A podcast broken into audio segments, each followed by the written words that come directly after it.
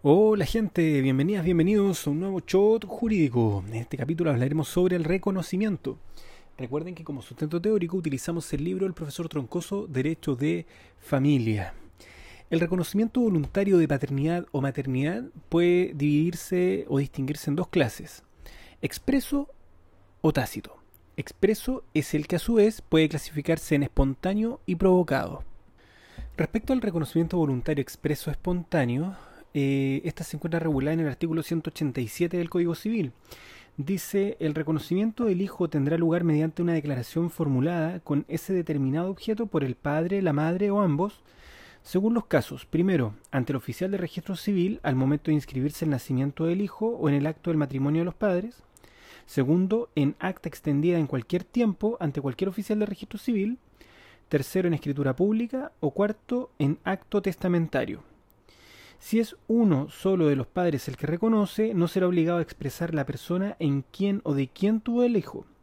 El reconocimiento que no conste en, en, la inscripción de nacimiento del hijo será subinscrito a su margen. Por lo tanto, de este artículo podemos ya ver los requisitos. En primer lugar, que el padre, la madre o ambos reconozcan al hijo como suyo.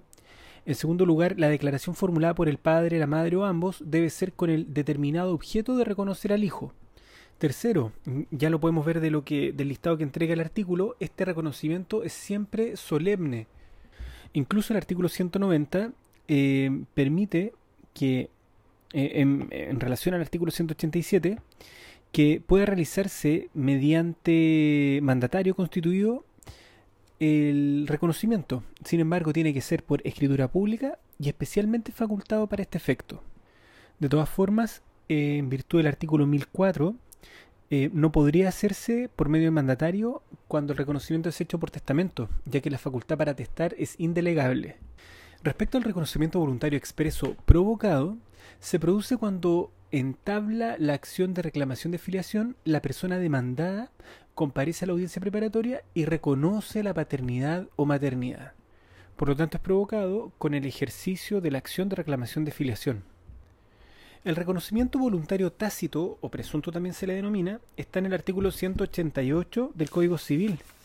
Dice, el hecho de consignarse el nombre del padre o de la madre a petición de cualquiera de ellos, al momento de practicarse la inscripción del nacimiento, es suficiente reconocimiento de filiación. Cuando el padre o la madre o ambos piden que se consigne el nombre de ellos en la inscripción de nacimiento del hijo, lo que hace la ley ahí es interpretar que ahí hay un reconocimiento de paternidad o maternidad. Entonces, como requisitos para que opere esta forma de reconocimiento, en primer lugar que se consigne en la inscripción del nacimiento del hijo el nombre del padre o la madre, si no se consigna no hay reconocimiento. Y en segundo lugar que la mención del nombre del padre o la madre se haga a petición de cualquiera de ellos. Las características del reconocimiento son las siguientes. En primer lugar, es un acto jurídico unilateral, ya que queda perfecto por la sola voluntad del progenitor que reconoce sin necesidad de aceptación del hijo reconocido.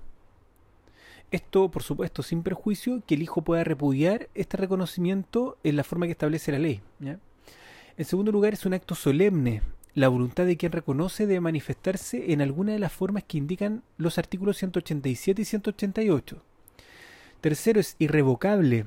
Así lo establece el artículo 189 en su inciso segundo, que dice el reconocimiento es irrevocable aunque se contenga en un testamento revocado por otro acto testamentario posterior y no susceptible de modalidades.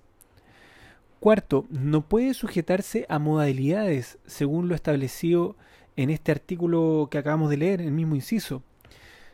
Y por último, el reconocimiento no surte efectos respecto de un hijo que tenga legalmente determinada una afiliación distinta, sin perjuicio de ejercer las acciones a que se refiere el artículo 208. Con esto damos por terminado este shot, les mando un abrazo y nos vemos en el siguiente capítulo. ¡Chao!